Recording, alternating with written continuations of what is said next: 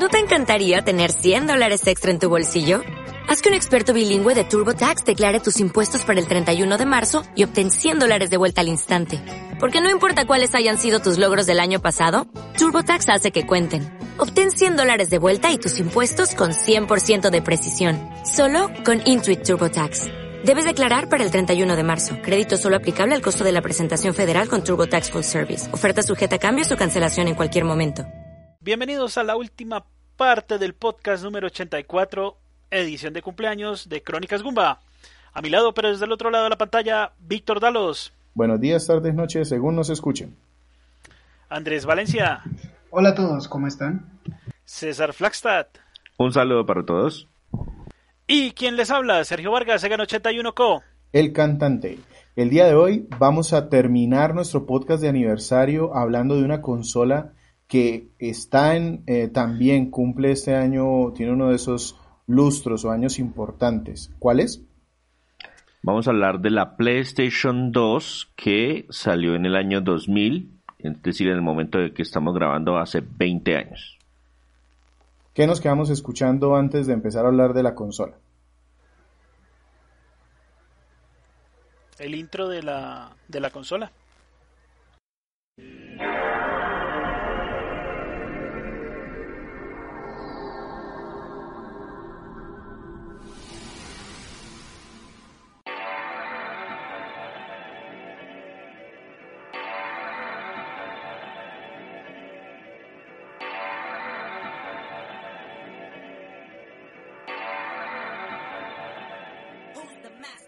Como en otros podcasts de aniversario, en esta ocasión hemos escogido una parte del podcast para hablar de una consola retro.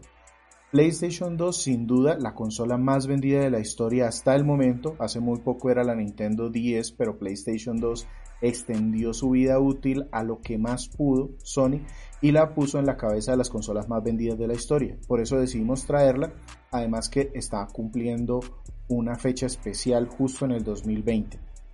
César, ¿cómo empezamos o, qué nos cuenta de la consola para empezar? Bueno, les tengo algunos datos así como importantes de la consola como tal. La consola salió en el año 2000 en los tres territorios más importantes. En Japón inicialmente en marzo 4 del 2000. Esta era todavía la época en que había distancia entre los lanzamientos eh, en el territorio propio y en otras partes del mundo. Por eso en Norteamérica o en América en general la recibimos el 26 de octubre del mismo año y finalmente unas semanas después en Europa el 24 de noviembre. El anuncio de la consola como tal se dio el 1 de marzo de 1999 y los primeros demos se mostraron el 20 de septiembre de ese mismo año, destacándose los demos de Gran Turismo 2000 y Tekken Tag Tournament técnicamente, eh, ya cuando para las personas que estén acostumbradas a hablar de consolas modernas y de teraflops y de gigahertz de velocidad, pues si, si, uno habla de las especificaciones técnicas de una consola de hace 20 años, pues se ven como pequeñitas. Le voy a dar solamente tres punticos como importantes dentro del hardware. Tenía un procesador que corría a 294 MHz. Era un custom made que se unieron Sony y Toshiba para crearlo y lo llamaron el Emotion Engine. La consola como tal tenía en total 32 megas de memoria RAM y adicionalmente tenía una, una cosa que no podían llamarla una GPU, ellos lo llamaban un sintetizador gráfico que corría a 147 megahertz. ¿Qué significa todo ese mombo jumbo de, palabras técnicas? Pues que en teoría era una consola que podía generar hasta 75 millones de polígonos planos. Y en realidad podía generar entre 3 y 16 millones de polígonos si se agregaban todos los efectos de texturas y efectos y partículas y eso. Eso no suena muy impresionante hoy en día porque hay personajes que un solo personaje tiene millones de polígonos, pero en esa época fue un salto enorme, porque si tenemos en cuenta que la generación anterior, si estamos hablando de PlayStation 1 o de Nintendo 64, Los personajes que estaban como más detallados eran tal vez los de Resident Evil 2, Resident Evil 3, que se podían dar el lujo de tener muchos polígonos porque los escenarios eran pre-renderizados. Y en ese momento estábamos hablando de que esos personajes tenían unos 450 polígonos tops. Y cuando llegó a la PlayStation 2, el mismo personaje, Leon Kennedy, pero en PlayStation 2 tenía casi 5000 polígonos. Estamos hablando de 10 veces, entre comillas, la capacidad de la consola. En cuanto a los lanzamientos, dos datos importantes. En Japón se lanzó solo con 10 juegos de una calidad relativamente baja. Estamos hablando de que había un simulador de trenes, un juego de Mahjong y otros 8 títulos más, digamos, de la de lo conocido. Pero la ventaja que les daba ese que la consola saliera en un sitio y 6 meses o 8 meses después saliera en otro sitio es que la, la, alineación de lanzamiento fue mucho más robusta en nuestro lado. Cuando nos llegó a nosotros, se lanzó con 28 juegos que incluyeron títulos como Tekken Tag Tournament, Time Splitters, Madden, Dynasty Warrior 2 y entre otros. Allí en este momento es que yo les pregunto a ustedes, cada uno me puede contar o cada uno se acuerda dónde, cuándo o qué jugó la primera vez que probó una PlayStation 2? Y empiezo con Víctor, que creo que fue el otro que no tuvo la consola de esta mesa. En efecto, yo no tuve la consola, como les contaba de pronto en, en el podcast anterior, yo me salté después de la generación de Play 1 y Nintendo 64. Yo empecé a jugar mucho más en consolas portátiles, entonces en lugar de comprarme Play 2 o GameCube o Xbox, yo me pasé a una Game Boy Advance y pero sí probé la consola en estos sitios o locales que montaban en su momento, que ya empezaban a entrar en decadencia, en donde se podía alquilar por horas. Allí alguna vez entré y, fue la primera, el primer contacto que yo tuve con una Play 2, precisamente con Tekken. Pues era un juego de pelea, iba con otra persona que también le gustaban y, y salimos como contentos, pero yo no quedé realmente como muy deslumbrado porque pues si bien era eh, mucho mejor de lo que se había visto en Play 1, pues no, no lo pude probar tanto tiempo. Lo que sí tengo es un muy buen recuerdo de los juegos ya posteriormente, porque en, desde 3DS, Wii, Vita, incluso en, en Switch y PC, he podido probar muchos de esos juegos que de pronto en ese momento iba a la casa de algún amigo, porque algunos de ellos compraron Cubo y otros compraron Play 2 y probaba por raticos estos juegos y los pude terminar ya muchos años después en esas otras consolas. Yo les voy entonces a contar mi experiencia. Yo tampoco tuve, tuve una PlayStation 2. Yo no me salté la generación, sino que tuve un GameCube. Y mi experiencia fue muy curiosa porque todos mis amigos eran de los que nos pasábamos el tiempo jugando títulos de pelea en esos sitios que alquilaban por horas. Y todos, sí, yo me voy a comprar la Play 2, sí, yo me voy a comprar la Play 2, sí, yo me voy a comprar la Play 2. Y en el momento que salió la Play 2, Dios mío, eso es muy caro, no tengo plata, no voy a poder. Y los juegos son, todos originales, entonces no hay forma de que yo compre una Play 2. Sin embargo, yo sí tenía, ya desde un tiempo, yo venía comprando juegos caros de Nintendo 64. Entonces, cuando dijeron, ah, va a salir la GameCube, yo dije, ah, sí, voy a comprar la GameCube. Pero en ese espacio de tiempo, entre la Play 2 en el 2000 y el GameCube en el 2001, quisimos probar una Play 2 y no se conseguía casi en ningún lado inicialmente. Entonces yo recuerdo que creo que fue a principios del 2001 que un sitio retirado de donde yo vivía, eh, no sé cómo, varios kilómetros de distancia donde yo vivía, descubrimos que había un sitio de esos de alquiler por horas que ya tenía una Play 2 y montamos un paseo con otros dos amigos para irnos hasta allá a probar juegos de la Play 2. Y sí, nos tocó armar una tarde así de, bueno, listo, ahora sí, ¿dónde nos vamos a encontrar? ¿A dónde tenemos que ir? ¿Cuántas horas vamos a pagar? Etcétera, etcétera. Y jugamos toda la tarde y solamente jugamos dos títulos porque creo que tenían tres. Uno era Rich Racer, que no lo queríamos probar porque pues no nos gustaban casi las carreras. Y los otros dos sí lo jugamos más bien bastante, que eran Tekken Tag Tournament, que personalmente yo no era muy fanático de los juegos de Tekken, pero se veía wow. Y el otro, Dynasty Warrior 2, de los que yo no sabía nada. Y tenía ese problema de que había todavía mucha neblina y no no podía ver muy lejos en el horizonte. Sí, de ese, me acuerdo también haberlo probado porque pasaba eso que, que no, eh, para mí fue el primer juego también Muso y eso de que le aparecieran muchas personas a uno a, pelearlo, yo, yo no lo había probado en, el 1, en el Play 1, pero sí le salían a uno casi de la nada por el tema de la neblina. Sí, pero eran cantidades y cantidades y cantidades de enemigos y eso era novedad porque en las consolas antes usted ponía 10 enemigos en pantalla y ya todo moría.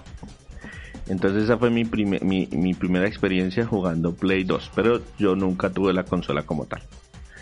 Eh, creo que le doy la palabra a Andrés, que él sí alcanzó a tener la consola. Pues sí, en mi caso lo que pasó fue que cuando yo me, o sea, yo mi última mi última consola antes de tener la, la, la Play 2 fue la Play 1, o sea que en todo ese salto por lo que estaba concentrado en la universidad, ese salto de tiempo, entonces yo me deshice de las consolas y me dediqué exclusivamente al estudio, nada de consolas, etcétera. Entonces, cuando yo me gradué y me vine para acá para Bogotá, pues para el típico, la típica etapa de empezar a conseguir trabajo o estudiar más, pero entonces yo estaba solo. Entonces, nada, dije, ah, pues para vencer este aburrimiento a ver qué encuentro de consolas y tener una plática ahorrada.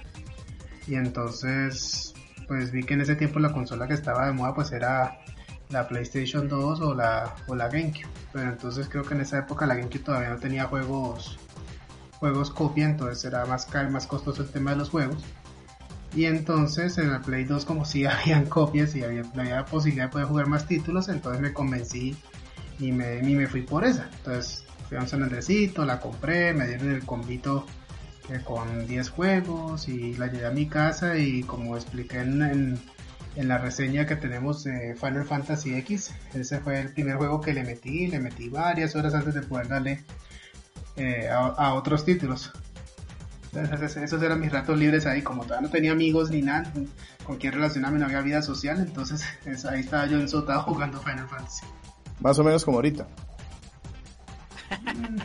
Excepto que ya no juega Final Fantasy porque lo tiene ahí sin destapar el 7 y nunca terminó el 15. Pero bueno, eh, pasemos entonces a Sergio. No, ya tengo vida marita, eso le quita uno veces el tiempo.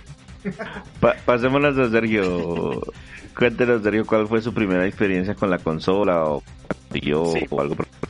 Mi primera experiencia con la consola fue algo muy particular porque era un primo que un primo en primer grado, un primo hermano, y él tuvo la oportunidad de traerla de Estados Unidos. Entonces eh, fue la primera que yo vi que ya era un centro de entretenimiento completo. Recordemos que una de, una de las características que hizo que la Play 2 despegara como, mejor dicho, como un cohete, fue el tema de que traía el lector de DVD incluido. Entonces estamos hablando del, del año de, los años 2000 y que un que tú se lo pudieses, mejor dicho, eh, ofrecer a tu papá o, que se hiciera la compra del, del, del, PlayStation 2 porque en comparación de comprar solamente el lector de DVD y comprar una o comprar la consola prácticamente se estaba uno ahorrando un dinero bastante. La, sí, la, diferencia no era tan grande. Yo estuve también precisamente investigando cuánto valía un reproductor de DVD en la época en que salió el PlayStation 2 y el reproductor solamente rondaba entre los 100 y los 150 dólares y la consola valía 300. Entonces la diferencia uno dice, voy a pagar 150, voy a pagar 150 solo por el reproductor o prefiero pagar 300 y consigo el reproductor y además todos los juegos que pueda jugar en esa consola. Sí, era más fácil venderse a la, familia, no hay nada que hacer. Es correcto, y así fue, y así fue como mi primo convenció a, a mi tío para que se la, para que se la compraran. Entonces, claro, pues uno, obviamente la novedad de uno ver películas en DVD donde el contenido era más extenso. Obviamente él no tenía muchos juegos, recuerdo que él tenía un juego de Olímpicos, una vaina así por allá del año 2000, de la, o del 2002 si no estoy mal. Entonces, eh, pero pues uno por matar el tiempo y aparte de todo para ver películas en DVD, pues era la machera.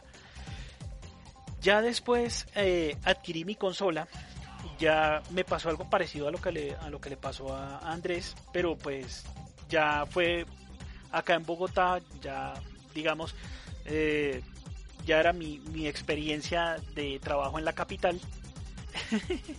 entonces, eh, ya empecé a ganar un poco mejor, entonces bueno, listo, entonces vamos a, a, buscar con qué pasar el tiempo. En ese momento estaba la GameCube o la PlayStation 2. Les dije no, me voy por la PlayStation 2. En ese momento ya la consola ya había sido pirateada, además que recientemente había salido la PlayStation 3 cuando compré la Play 2. Entonces, eh, como ya la Play 2 ya había sido pirateada, que en este caso el, pirateo no, no, no, era tan sencillo como en la Play 1, ya aquí era necesario acceder al hardware como tal de, de la Play 2 para instalarle un microchip que nos sirviera pues ahí de, de, de puenteo. Entonces cuando yo ya adquirí la Play 2 ya venía con el, con el chip de pirata y ya era más sencillo conseguir los videojuegos. Ya no tenía uno que pagar el precio full, sino pues ya uno podía adquirirlos más sencillo. Además que como lo mencionaba Víctor, ya el tema de alquiler de, de, consolas ya estaba como muy apagado ese negocio, ya iba como en declive. Porque ya los precios de las consolas ya estaba siendo un poquito más accesible para todas las personas. Entonces ya... Y, y, y de notar que que el caso de Andrés y de Sergio no era algo muy raro en estos países nuestros y una de las razones para comprar consolas muchas veces era eso, que pudieran comprar un CD pirata para poderlo poner porque o no llegaban los juegos originales porque de hecho tanto de Play 1 como de Play 2 cuando yo iba a los locales de, de compra de juegos para comprar mis cartuchitos de Game Boy Advance yo no veía muchos juegos originales es correcto. No, el juego original era un tesoro. Uno era coge, uy, se fue a Estados Unidos, compró eso. o sea, se conseguía muy, muy poquito en almacenes de cadena o en tiendas muy especializadas solo en Bogotá. Entonces las personas incluso por fuera de Bogotá el acceso era muy limitado. Es correcto, era demasiado limitado y los costos eran prohibitivos prácticamente porque pues uno hacía la inversión de comprarse uno la consola yo recuerdo que en ese momento la consola me había costado como unos 300, 350 mil pesos. Y les estoy hablando del año 2008. Que no recuerdo en cuánto estaba el cambio del dólar en ese momento, pero pues era prácticamente era prácticamente casi un salario mínimo de la época. Y ya no era la consola y ya no era la consola vigente, ya, estaba el reemplazo. Es correcto, entonces claro. la mía la compré en el 2005 y pues uno adquirir un videojuego que prácticamente valía casi una tercera parte de, la consola. Ah, eso, eso pues, pues en, almacenes de cadena, ¿no? Porque pues ahí estamos hablando que ah, prácticamente desde que salieron la de, que se masificó el tema de las consolas y el tema de los videojuegos, yo siempre he tenido el referente de Panamericana, de la, de la cadena de almacenes que se llama así aquí en Colombia, se, se llaman Panamericana y pues uno puede conseguir ahí sus videojuegos, pero no, son, son, son muy caros, la verdad. Entonces, y bueno, ya está el tema de los impuestos, y está el tema de, vendedor y revendedor. Pero pues ahí empieza uno como a... digamos que esa era, esa era la opción en ese momento, conseguir la pirata. Obviamente pues ya cambia uno la, perspectiva y ya los métodos de pirateo se vuelven un poco más complicados, pero bueno, eso ya es otro punto aparte. Pero sí, ya más o menos desde el 2008 tengo la consola y aún la tengo. Bueno, entonces yo voy a cerrar con unos artículos finales antes de pasarnos a hablar de los juegos importantes dentro de la vida de la plataforma. Pues como decíamos, la consola tuvo dos rivales importantes, el Xbox y que ya no se le puede decir uno porque eso es un enredo de nombres. Lo siento Microsoft, consigan mejores nombres. la Xbox original y la Nintendo GameCube, pero la ventaja que tuvo la PlayStation 2 fue sobrecogedora, incluso acabó con otra consola que en teoría es de la misma generación, pero se acabó tan rápido en el mercado que fue la Dreamcast, que prácticamente mucha gente la ignora. No, a esa sí que le gasté yo dinero a esa bendita Dreamcast. yo, yo, esas de esas consolas que me da mi rabia no haber comprado porque creo que con lo que pagué en los sitios de alquiler me hubiera comprado una. el cuento fue que la consola, el PlayStation 2 fue una aplanadora en cuanto a porcentaje de distribución de mercado. Si contamos que la, el mercado fueron esas tres consolas que pues vivieron eh, de manera conjunta durante los años en que estuvieron vigentes, la PlayStation 2 representaba el 75% del mercado y pues también era la menos poderosa de las tres consolas que estaban disponibles. ¿Eso qué significa? Pues, ay, que ganó la generación. Sí, pero ¿qué significa que ganó la generación? Pues que todas las compañías podían darse el lujo de sacar los juegos solamente para la PlayStation 2 y con las ventas de esa consola cubrir suficiente el mercado para no tener que preocuparse por sacar otras versiones. Entonces se da uno cuenta que siempre la versión base es la versión de Play 2. A veces salían en GameCube y a veces salían en Xbox pero no la diferencia a pesar de que había una diferencia técnica entre las tres entre los tres dispositivos no se notaba tanto porque siempre la versión base era de Play 2 y si no salía en Play 2 no existía. Y por eso también recibió tantas exclusivas de las que algunas de las cuales hablaremos luego. Sí, y eso también llevó a Sony a una posición en donde se acostumbró precisamente a que todos los terceros le jalonaban el mercado por, por lo que acaba de decir César, sencillamente si no salías en Play 2 es como si no estuviesen en el mercado. Y eso le cobró réditos después, eso le, cobró renta después en, en, PlayStation 3, porque ellos pensaron que iban a tener ese mismo ritmo y ahí se volteó la tortilla y Xbox 360 fue la que se puso en esa posición. Eh, también eso ocasionó que, el, como pasa con, con, las consolas que normalmente venden mucho, le pasó a Play 1, le pasó a Nintendo 10, le pasó a Wii, se llenó de un catálogo de títulos de muy alta calidad, pero también tiene cualquier cantidad de juegos de muy dudosa calidad, de, más bien de relleno. Sí. La consola es, es, la consola más vendida en la historia de los y parece que de sobremesa va a estar bien difícil de superar. Han habido ahí golpes eh, cercanos ocasionados por las consolas portables, sobre todo la Nintendo DS. Pero en este momento se considera que esa plataforma vendió a lo largo de todos sus años casi 155 o más de 155 millones de unidades. Que fueron muchos años. Exactamente. El, el título que más vendió fue Grand Theft Auto San Andreas con 20.8 millones de unidades. Y Víctor decía que muchos años, precisamente porque la consola salió al mercado en el 2000, pero fue finalmente descontinuada en enero del 2013. Hasta aquí les tengo el resumen de la consola como tal, hardware, algunas, algunas menciones. Como dato curioso, a pesar de que la consola ya, ya perdió su vigencia, ¿cuáles fueron los últimos juegos que, que fueron producidos para la consola? FIFA 2014, 2013 y Pro Evolution Soccer 2013-2014. La misma, el mismo juego, o sea, el, del mismo año, perdón, pero no me acuerdo si fue 2013 o 2014. 2014. Pero sí, efectivamente, los FIFAs mantuvieron la consola vigente hasta, hasta el 2013-2014.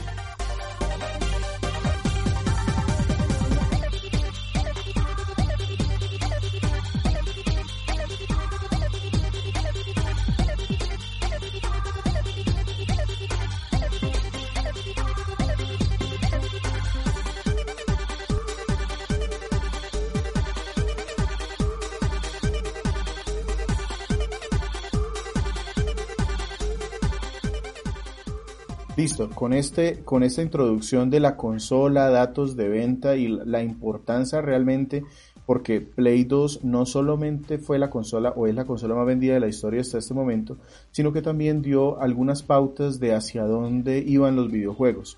El, el, tema de los, estos juegos de disparos empezaron a ser muy famosos en esta generación y eso fue lo que marcó la siguiente también. Muchos de estos juegos que Sony empezó a imponer, si bien se generaron en PlayStation 1, en PlayStation 2 ganaron relevancia y vamos a hablar cada uno como de los juegos que hemos podido probar de la consola. Yo pues adelanto, en mi caso han sido en consolas diferentes a la, original, pero pues los he podido terminar y, reconocer la calidad de los mismos. Si quieren empiezo yo con el, que creo yo para mí más es, el juego más importante personalmente de la consola y es Metal Gear Solid 3 no, no es el primer juego que, que, probé de la franquicia porque yo jugué en PlayStation 1 el, original, el Metal Gear Solid, y lo pasé luego en, el, en la versión de GameCube, en el Twin Snakes.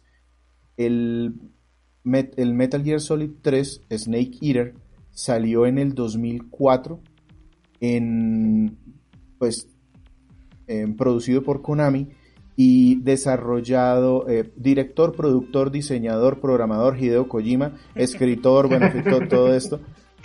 Eh, y básicamente es la... la... fonotorrotografista sí, exacto. y el, digamos que lo importante de este juego, si bien no es el más vendido de la serie, el, este juego marcó el inicio de la historia, ya, metiéndose dentro del juego como tal, de esta historia de Guerra Fría, de bandas diferentes, de, espías eh, con superpoderes y todo eso. Entonces este Metal Gear le metió toda esa narrativa que Hideo Kojima quería hacer de película, de serie B, de cinemáticas compensadas con algo de jugabilidad y eh, tan importante fue que todas las eh, de, aquí en adelante los juegos de Metal Gear y varios juegos del mismo tipo de géneros, eh, los Splinter Cell por ejemplo, tomaron muchos puntos de este Metal Gear, de cómo se hacía el sigilo, de cómo se seguían las conversaciones y la narrativa y la historia, de modo que se hizo uno de esos juegos muy influyentes y que salió de PlayStation 2. También que le cambió mucho el chip porque si bien el personaje parece el mismo, en realidad estamos hablando de que en este juego estábamos jugando con el villano de entregas anteriores. Ajá. Ahí hay un tema de, clones, hay un tema de, de, que son versiones de la misma persona. Entonces digamos que este juego es el que sienta las bases precisamente de esa historia. De, de que si bien no tenemos a, a Snake, el Solid Snake original, eh, bueno, no, realmente este es el original, pero luego resulta convirtiéndose en malo por lo que pasó en el 5, pero que nunca nos contaron y no me hagan hablar de ese juego porque me da rabia. Entonces, eh, ese, ese, es el primer juego que yo les traje. Pasémonos a, Andrés. Bueno, el primer juego que yo les tengo, pues el, de mi, el que me todo mi cariño para Play 2, pues como ya mencioné, es Final Fantasy X. Creo que este ya tenemos una, tenemos una reseña escrita en, la página.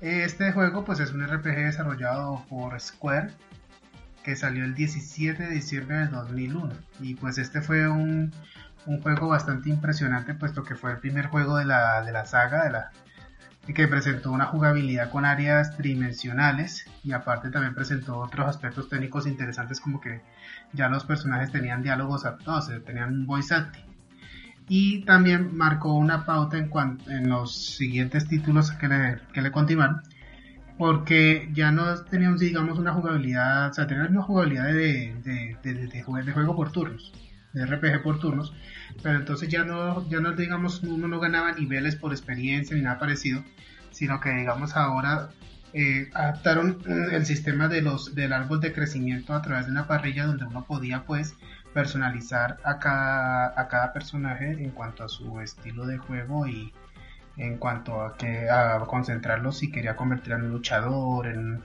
usuario de magia blanca, de magia negra.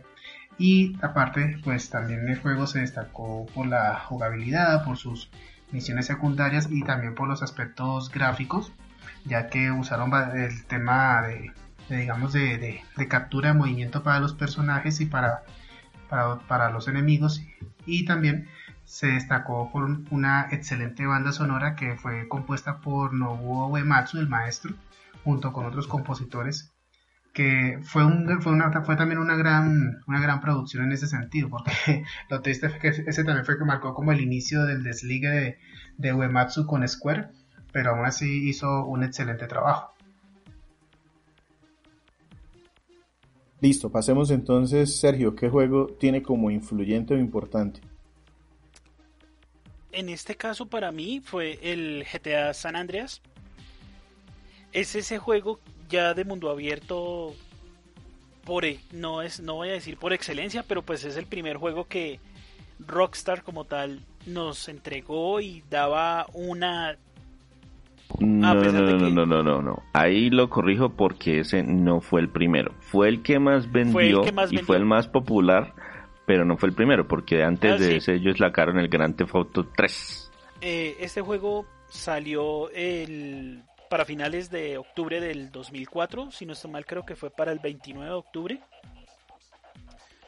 Desarrollado por Rockstar North, que fue pues como en, ese momento el, grupo de Rockstar que, que creó, eh, bueno, que se encargó del desarrollo de, GTA. Es el, es el juego más recordado porque prácticamente una generación de videojugadores conoció la PlayStation 2 y este juego prácticamente estaba en cada persona que tuviese, no voy a decir, la mayoría de las personas que tenían la consola tenían este juego. Ya sea original o sea pirata, pero lo tenían y digamos, aparte de la de lo que era la jugabilidad de ir haciendo destrozos en la ciudad, fue la primera historia que tenía un poco de, de, de desarrollo a nivel de Rockstar, algo que ya se vería en las futuras entregas.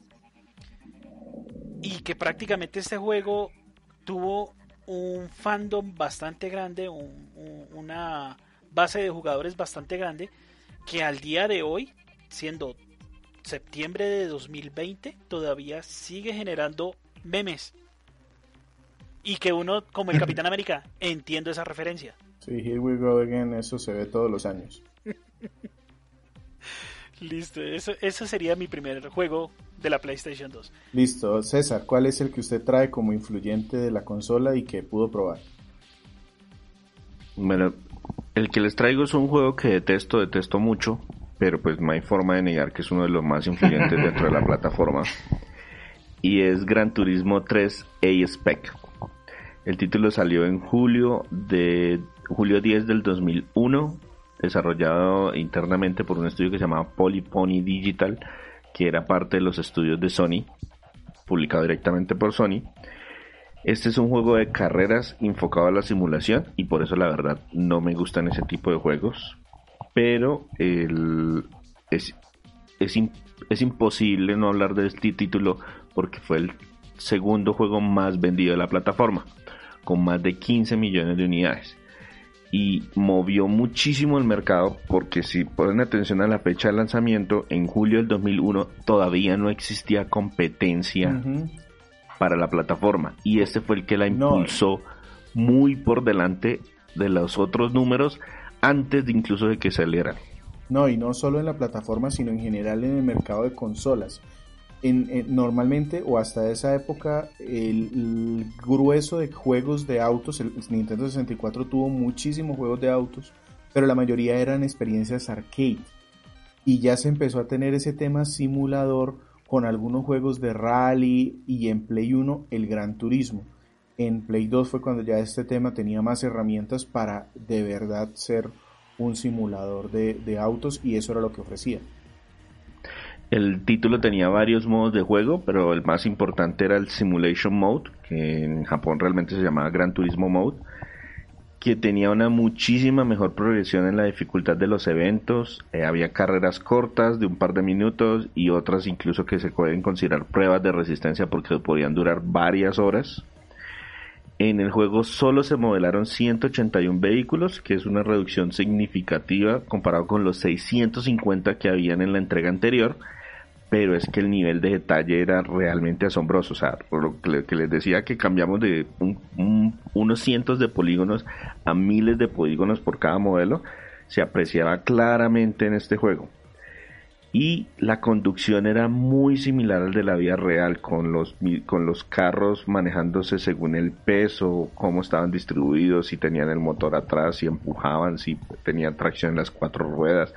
Todo ese tipo de detalles eh, las físicas eran súper realistas y yo lo detestaba porque no es mi tipo de juego, pero siempre que iba a la casa de mi amigo que tenía Play 2, siempre me ponía a, correr una carrera que me iba relativamente bien. Jamás lograba llegar de primero, pero pues me defendía y a él le encantaba, le fascinaba. Él lo jugó por culpa de ese juego. El hermano de él, que ya no vivía, que él, él era el hermano menor, el hermano mayor de él que vivía ya en otra ciudad, se compró la consola, los dos competían con sus, con sus carreras, que no, que ya tengo tantos carros, que yo tengo tantos carros, que ya saqué el oro en tal pista, que la licencia de no sé cuál. Ese juego definitivamente marcó esa consola eh, de manera muy positiva. Listo, voy yo con un juego que también fue muy influyente, pero solamente en Japón. Ya nos llegó aquí muy tarde. Estoy hablando de Dragon Quest 8. El periplo del rey maldito en español. Oh. es un juego, es un juego de rol muy clásico. Mm, digo que fue muy influyente principalmente en Japón porque es uno de los juegos más famosos y reconocidos de este género allí y vendió cerca de 5 millones de unidades cuando se lanzó en el 2004. En América lo recibimos en 2005 y en Europa en 2006. Y este juego fue el que hizo, la, si bien es muy clásico, sigue siendo por turnos, con nuestros personajes que se muestran ahí en la pantalla y van atacando según se vaya rellenando el menú, todo esto. Muy, muy clásico esos juegos de eh, japoneses de rol por turnos, pero aquí se logró que por primera vez el nombre Dragon Quest se tradujera como tal, porque hasta el momento todos los juegos de la franquicia habían llegado como Dragon Warrior por unos temas de derechos en el 8 por primera vez se pudo llamar Dragon Quest. Aparte fue el primer juego realmente poligonal porque los primeros habían salido entre NES, Super NES y posteriormente PlayStation 1 y todavía tenían esa, ese estilo gráfico de vista top-down, desde arriba hacia abajo. Si bien ya el de Play 1 tenía algún tipo de polígonos allí, pues e, era, era todavía muy clásico en la vista, aquí se cambió completamente y se puso detrás del personaje para vista en tercera persona.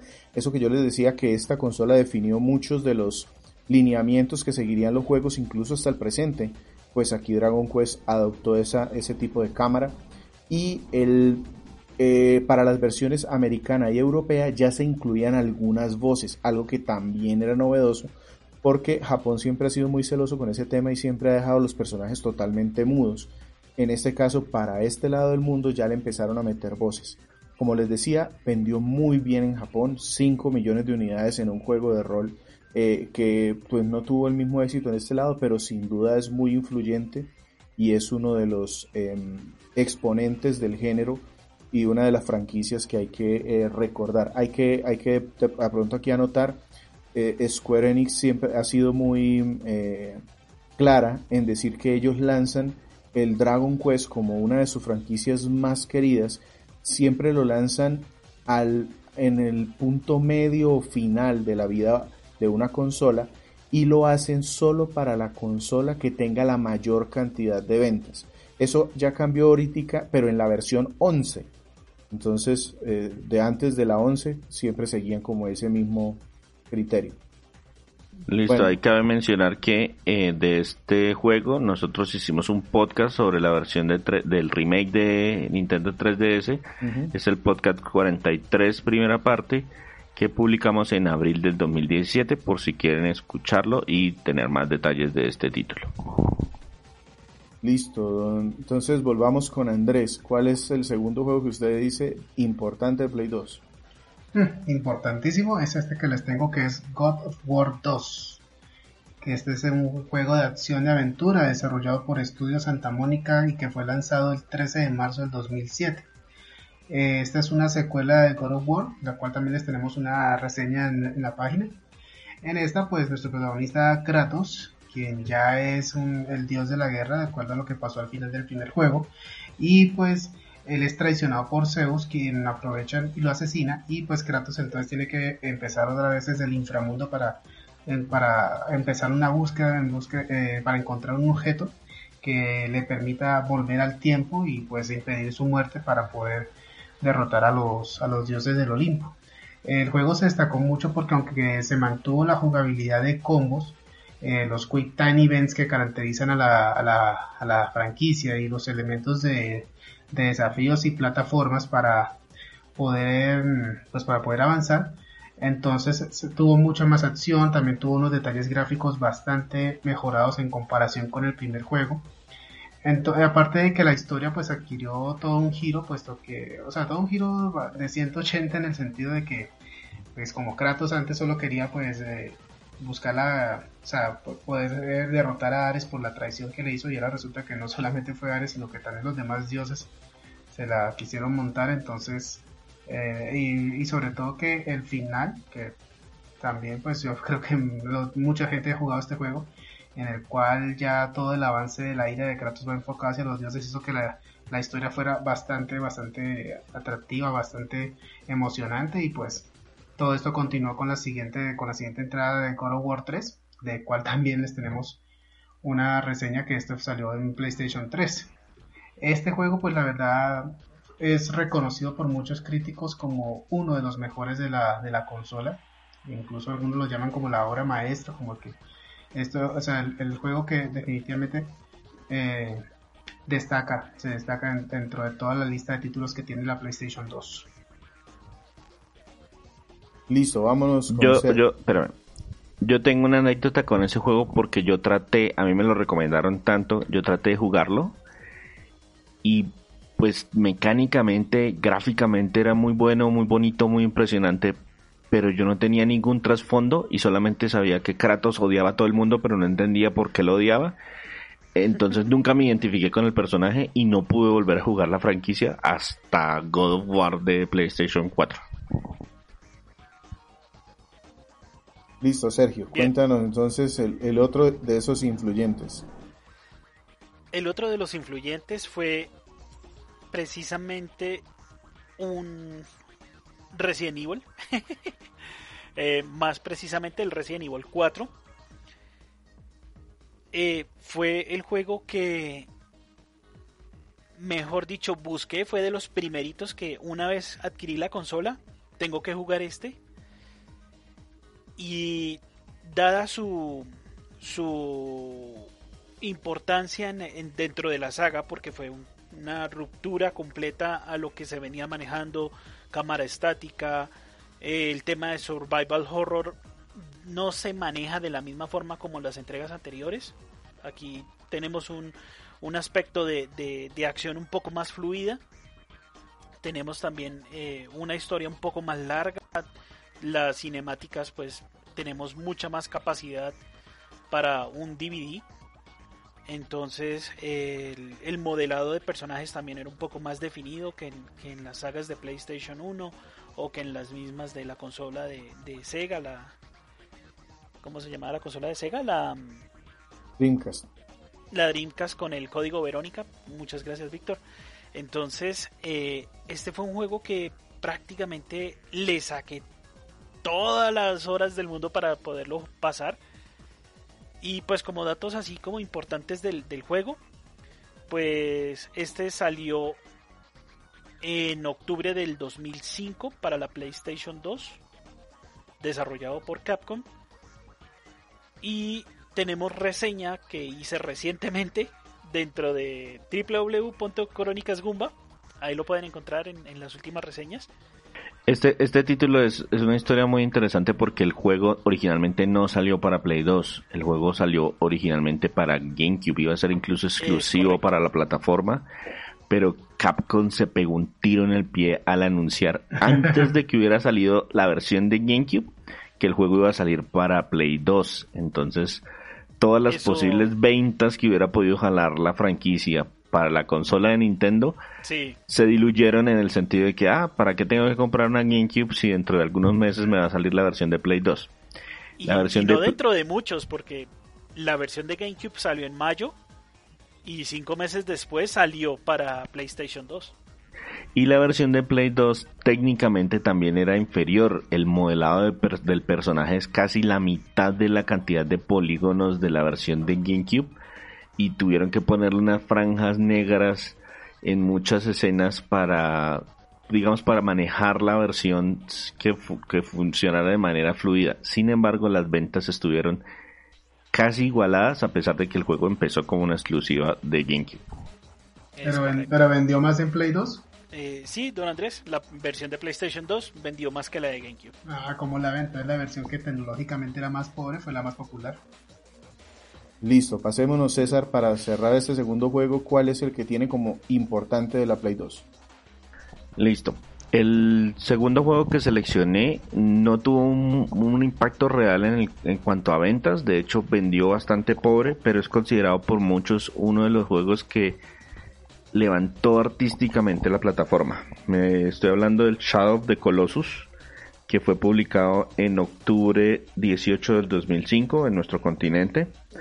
Las ventas de en serio no fueron nada sobresalientes, de hecho muchos lo consideran un, un descalabro financiero hasta cierto punto, pero el impacto sobre los jugadores es realmente palpable y están muchas de las listas de los mejores juegos de la consola.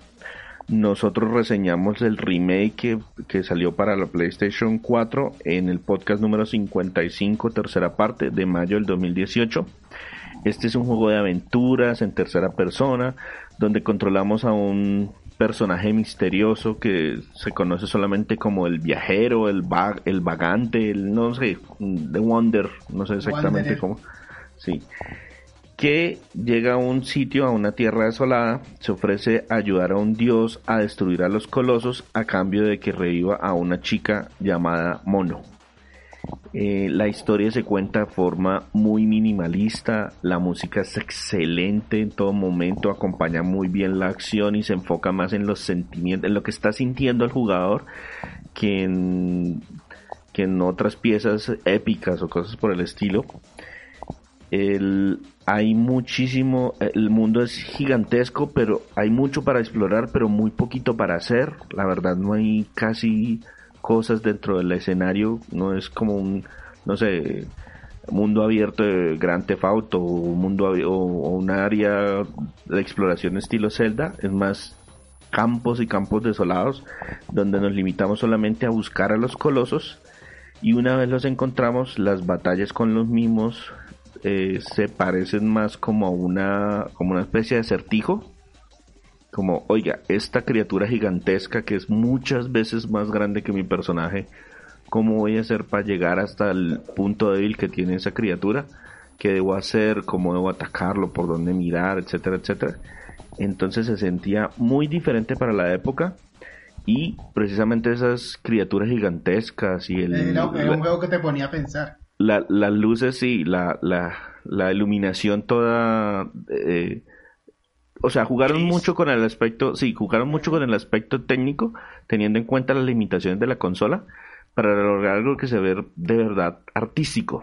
O sea, no es solamente, hey, puedo poner más polígonos en pantalla que cualquier otro juego. No. Eh, jugamos con muchas de esas cosas para contar una historia muy interesante y es mucho de, y es uno de esos juegos que mucha gente apunta cuando dicen, venga, los videojuegos no son arte. Sí, son arte. Mire Shadow of the Colossus. Entonces por eso lo incluí como uno de los más influyentes de la plataforma, a pesar de que las ventas realmente no lo apoyaron. Listo, para completar los 10 juegos le voy a dar este espacio a Sergio y Andrés porque pues ellos sí jugaron mucho más en la consola directamente. Entonces, Andrés, ¿qué juego nos tienes para el número 9 de estos 10 que vamos a hablar hoy? Bueno, este juego fue una preferencia personal mía, pero que, pero que casualmente pues también es muy popular dentro del género de peleas y les hablo de Marvel vs. Capcom 2 New Age of Heroes.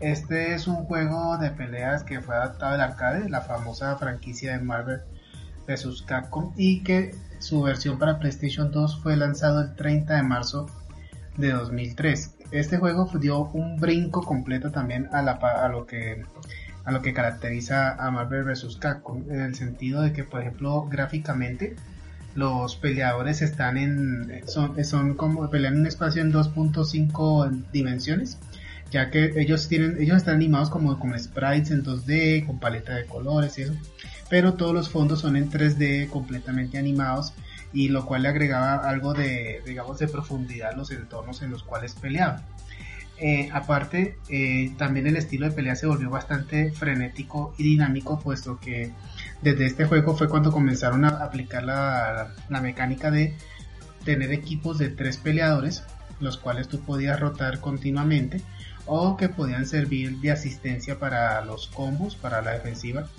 y ofensiva. Y aparte de que como cada personaje tenía los, los supers, también se mantuvo el detalle de que uno podía combinar los, los hyper moves, que era lo que se llamaban, de todos los tres personajes para hacer una, ataques devastadores. Y también hay que em, destacar que el juego también cambió un poco su estilo en cuanto a que ya no estaba usando un sistema de botones a los Street Fighter de que botón ligero, golpe ligero, golpe medio, para golpe fuerte, sino que solamente usó un sistema de cuatro botones donde habían dos para golpes, una patada y un golpe para poder iniciar los combos aéreos.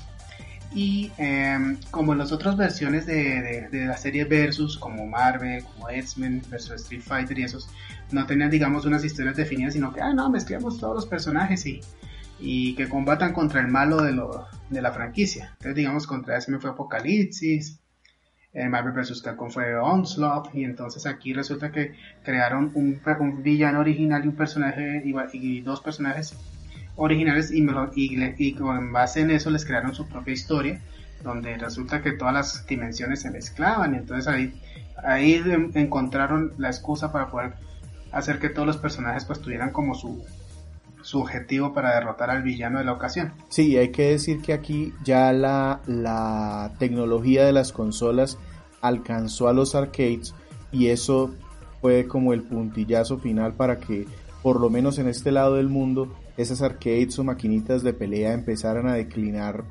estrepitosamente en popularidad, porque ya en las casas podíamos tener un juego igual al que se conseguían esas máquinas. Exactamente, sí, exacto, sí, y, tú, y yo mismo lo comprobé cuando comencé a jugar este juego porque básicamente nada tenía que envidiarle a un arcade, o sea, todos los efectos, toda la, todos eh, los efectos gráficos, los sonoros, el estilo de juego, es perfectamente como tú mismo lo dices, es como si estuviera jugando en un arcade, solo me faltó tener una palanquita, digamos, para completar la, la experiencia, pero eso fue un juego muy popular y la verdad marcó, como digo, reitero, marcó una, un, marcó un punto muy importante dentro de toda la dentro de toda la cronología de la franquicia aunque obviamente fue muy difícil volver a sacar nuevas ideas porque ya el siguiente juego que fue Marvel vs. Capcom 3 no salió sino hasta 7 años después de, del lanzamiento de este tipo. Y completemos la escena con Sergio. ¿Cuál es el último juego de estos influyentes después de que Sergio diga este décimo juego, vamos a dar una rondita de pronto para nombrar así muy rápidamente otros juegos que consideramos importantes, pero que pues no, de pronto no conocimos tanto o, son un poquito menos importantes en, la consola. Sergio, ¿cuál traes? El último juego que traigo de esta ronda es Silent Hill 2. Es un juego que siempre está en los top 10 de, de los, de los mejores juegos de la historia siempre es un es, eh, la fórmula que como tal el, equipo Silent que es los desarrollos eh, bueno este juego fue desarrollado por Konami pero para el desarrollo de este juego conformó un equipo que se llamaba el, Silent Team o el equipo Silent en la cual un grupo de desarrolladores le querían dar la oportunidad a un grupo de desarrolladores dentro de la compañía para que desarrollaran las ideas de que crearan una nueva IP. Estamos hablando de Silent Hill. Y les funcionó, les fue muy bien con Silent Hill para la PlayStation 1. Y ya esta segunda parte de Silent Hill 2 no tiene los eventos como tal, no son directamente de Silent Hill 1, salvo la ubicación del pueblo. Y la historia como tal es tan profunda, tan trabajada porque prácticamente cuando entras a, ver el make-off de Silent Hill 2 o cuando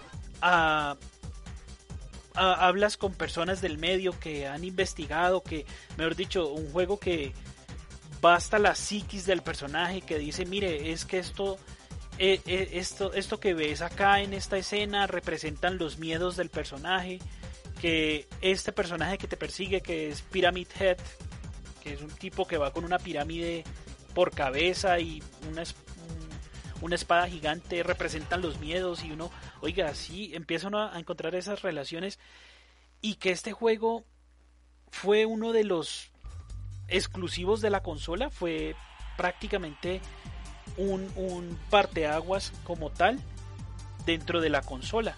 Porque esto, mejor dicho, despegó la franquicia, despegó la consola. Este juego lo produjo Konami. Lo, pusieron en producción en noviembre del 2001. Estaba recién salida, no recién salida la consola, pero sí ya estaba. Eh, fue uno de los juegos que, que, que, de los de los grandes como tal de la consola. Acá, como les mencionaba, pues los, los eventos de Silent Hill 2 no están directamente relacionados con Silent Hill 1 o Silent Hill. Sí están relacionados con el, con el pueblo. Y acá tenemos la historia de un personaje que se llama James Sutherland. Él recibe la carta de su difunta, recibe una carta meses después de su difunta esposa en la cual le está recordando que si puede acercarse a Silent Hill, que eh, fue un lugar donde ellos pasaron la luna de miel y el hombre va allá sin tener conocimiento de todo lo que tiene alrededor de este pueblo. Listo, yo voy a aprovechar entonces aquí para nombrar seis jueguitos muy rápido, los voy a nombrar. Y como les había dicho, yo no los jugué en PlayStation 2, pero son juegos tan importantes que trascendieron e incluso en el presente todavía tienen versiones en consolas actuales y dan de qué hablar.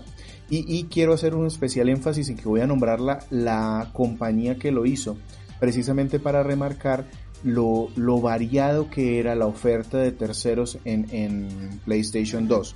Entonces, el primero es Tale of Abyss, es un juego de rol y acción desarrollado por Namco y que salió en el 2005. Es considerado por muchos uno de los mejores juegos junto al Tales of Vesperia, eh, uno de los más influyentes, yo este lo jugué en 3DS. Eh, Okami es un juego que copia o se trae muchos, mucha inspiración en Zelda, de exploración en tercera dimensión, de, resolver eh, acertijos. fue lanzado en el 2006 por Capcom y es uno de esos juegos que Capcom sigue lanzando y lanzando y lanzando porque tiene mucha fe en él, a pesar de que en ventas no, no le vaya muy bien.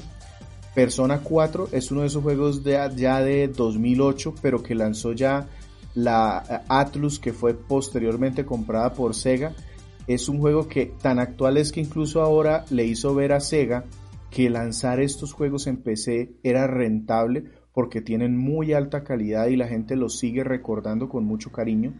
Yakuza, del cual tenemos el podcast de la versión Kiwami, que es el remaster, de, el remake de este, de este juego de Sega en el 2005 y que fue todo un hit en Japón, pero que se demoró mucho en resonar en Occidente. El, en el 2018-19 empezó a sonar muy fuerte esta franquicia y se devoró Occidente, de modo que ahora uno de los juegos de la nueva generación es, de esta, eh, es recibido con mucho aprecio por, por, por todas las consolas, lo buscan pues para que haga parte de su catálogo de lanzamiento. Y para terminar estos juegos eh, de los que quería hablarles está Final Fantasy XII que también tiene un podcast en una versión que yo jugué en Nintendo Switch pero que tiene remasters que salieron para consolas como Play 4, Xbox One o PC un, experimento que hizo Square Enix y que se lanzó originalmente en el 2006 eh, con muy altas calificaciones dentro de la franquicia Final Fantasy. Eh, yo creo que lo mismo tiene también eh, Andrés. Sí, señor, yo tengo unos tres juegos que quiero destacar, unas menciones espacial, especiales. el primer juego es, tengo una preferencia personal mía, es Dragon Ball Z Budokai 3 este es un juego de pelea que fue desarrollado por Atari y distribuido por Bandai que salió el 16 de noviembre de 2004.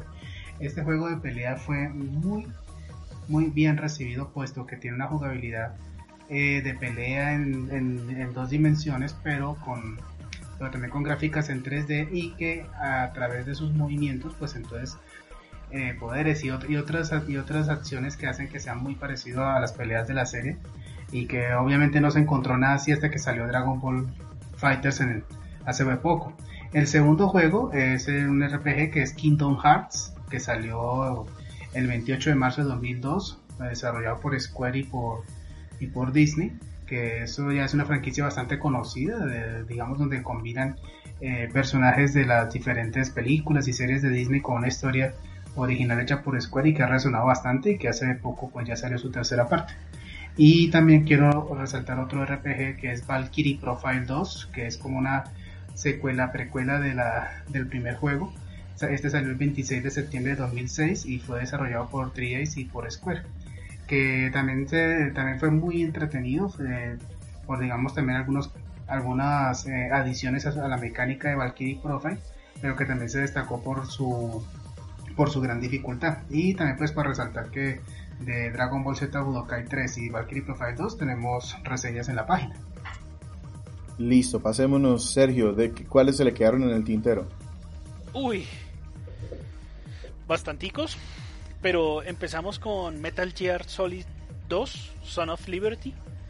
Fue un juego que le da la vuelta al personaje, porque pues todos estábamos esperando una una continuación de los eventos del primer juego con el personaje de Snake. Y aquí nos introducen un nuevo, aunque en los primeros minutos del juego, los la primeros 45 minutos de juego, jugamos con Snake, nos introducen a otro a otro personaje que es Raiden. Y oh por Dios se ha desatado el infierno con el cambio de personaje. Otro juego que traigo para que se me quedó en el tintero fue Devil May Cry fue de esos juegos que salió de, la, de lo que se estaba experimentando con Resident Evil 4. Y este juego eh, era la, concepción inicial de lo que iba a ser Resident Evil 4. Y se. Pero era tan alejado de la fórmula de los Resident Evil que finalmente decidieron, no, ¿sabe qué? Esto da para generar una nueva IP. Tome, aquí están. Aquí está esta nueva. Aquí está esta nueva IP. Y por último, les traigo un juego que, César ya había comentado lo que vendría a ser como la primera entrega de esa saga de eh, el juego se llama Ico o Ico. Es un juego también que tiene unas que es de la misma de los mismos desarrolladores de Shadow of the Colossus. Tiene una jugabilidad bastante sencilla, pero no pero que la jugabilidad sea sencilla no significa que el juego sea sencillo.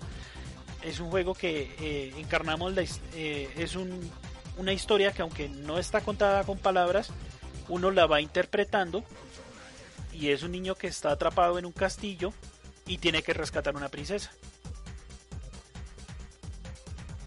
Listo, y cerremos entonces esta serie de juegos con César.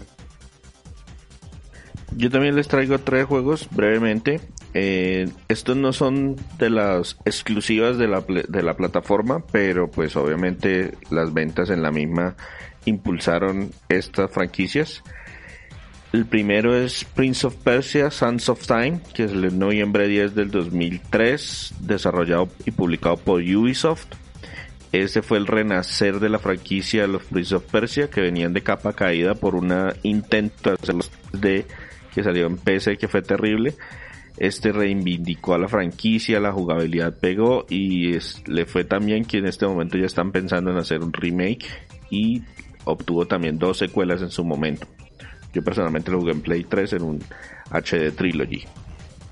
El segundo juego es Time Splitters 2, publicado en octubre 8 del 2002, desarrollado por, publicado por Eidos Interactive y desarrollado por un equipo que se llamaba, que ya no existe, que se llama Free Radical Design, que eran ex empleados de Rare, que se separaron de la, de la empresa y montaron Chuzo aparte y lanzaron esta franquicia de Time Splitters.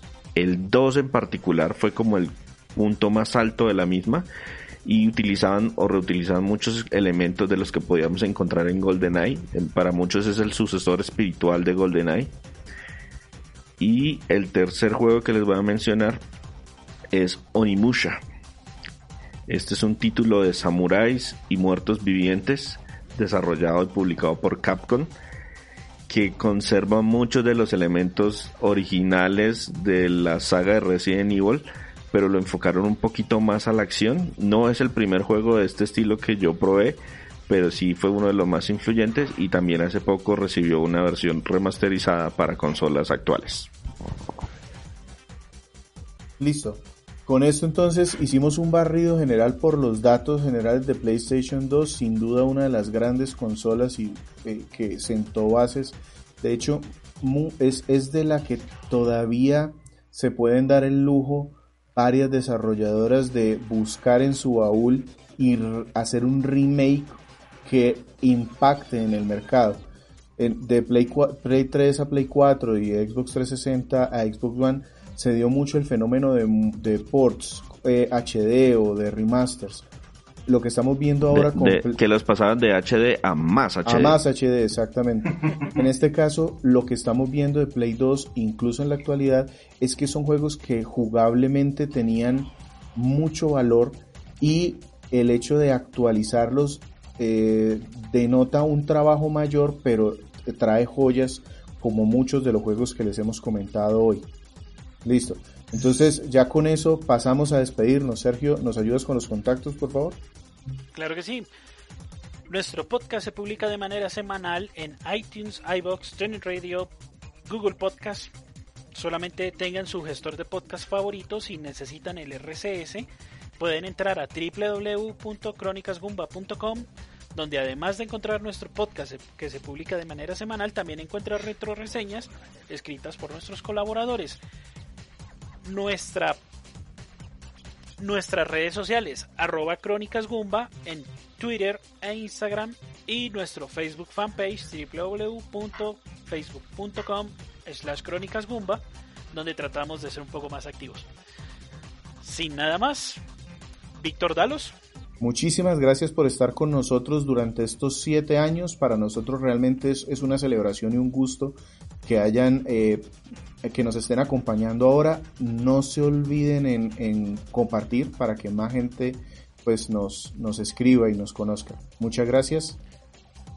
César Flagstad. Un saludo para todos nuestros oyentes y reitero eh, esa invitación que nos hace Víctor para que nos compartan con sus conocidos, con sus amigos, si, si, nos, si les gusta lo que escucha o con sus enemigos si no les gusta lo que escucha. Andrés Valencia. Muchas gracias por escucharnos, por acompañarnos todo este tiempo. Cuídense mucho en sus casas y por favor escríbanos. Estamos muy contentos por recibir sus comentarios y sus sugerencias y hasta las críticas que pueden ser cualquier constructiva. Muchas gracias por todo. Y quien les habla, Sergio Vargas, Segan 81 Co. Hasta pronto.